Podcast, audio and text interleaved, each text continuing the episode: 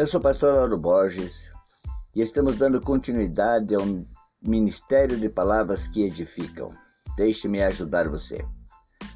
Vamos dar continuidade ao tema que nós gravamos ontem, que é Jesus, justo e salvador. Eu quero ler com vocês nesta manhã um texto que está no livro de Romanos, capítulo 4, versículo 24, que diz assim: Mas também para nós, a quem Deus acreditar a justiça, a nós que cremos naquele que, que ressuscitou dos mortos, a Jesus, nosso Senhor. Ele foi entregue à morte por nossos pecados ressuscitado para nossa justificação. Tendo sido, pois, justificado pela fé, temos paz com Deus, por nosso Senhor Jesus Cristo. Deus declara que todos nós somos como um homem que é condenado justamente. Talvez você diga ou pense no seu coração, mas eu não tenho feito mal a ninguém e, e posso levantar minha cabeça diante do juiz. Sim, é possível, diante da justiça humana, mas diante da justiça divina, todos nós somos pecadores. Na prática, todos os dias e várias vezes ao dia, nós transgredimos os direitos de Deus de diversas maneiras. Por exemplo, com uma mentira, uma olhada maliciosa, um pensamento de orgulho.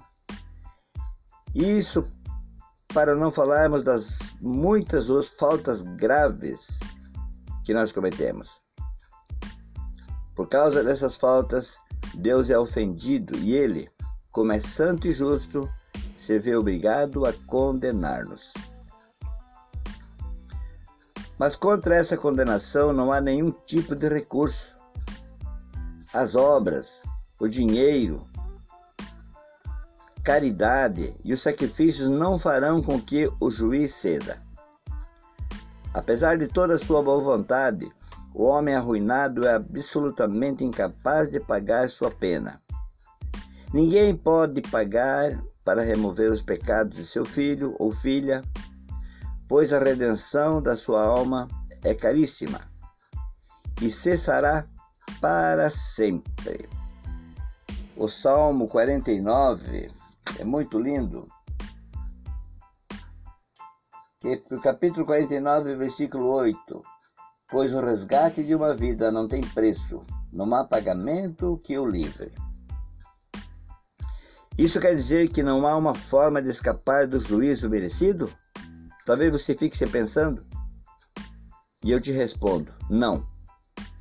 Pois Deus se revela como Deus Salvador. Seu próprio Filho, o Senhor Jesus Cristo, veio à terra para sofrer em nosso lugar esse terrível juízo. Porque Cristo, estando nós ainda fracos, morreu a seu tempo pelos ímpios. Desse modo, aquele que nos condena porque é santo e justo, nos liberta e nos salva porque nos ama. Foi por isso que ele se sacrificou lá na cruz. Para isso, devemos fazer uma única coisa: aceitá-lo como Senhor e, e juiz da nossa vida. Aceitar de uma vez o seu veredito e sua salvação. O perdão que nos oferece é o resultado dos sofrimentos e da morte do seu filho amado lá na cruz. Pense nisso com carinho. Jesus, o justo, o Salvador. Aceite Ele como seu único e suficiente Salvador. Só Ele pode livrar você de todas essas maldades, esses pecados. Ele é o nosso ajudador. Pense nisso. Vamos orar?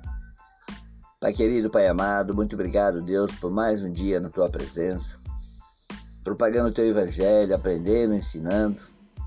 E como é gostoso, Deus, ler a tua palavra, que se renova todas as manhãs.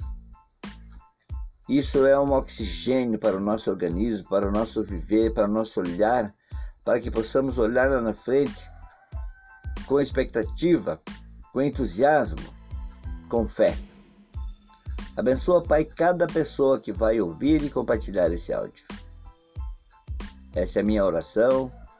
Acampa os seus anjos ao redor do lar dessa pessoa, se estiver doente, que ela seja curada. Todo tipo de mal que seja desfeito agora em nome de Jesus. E se o Senhor permitir, amanhã estaremos de volta com mais palavras que edificam. Deixe-me ajudar você.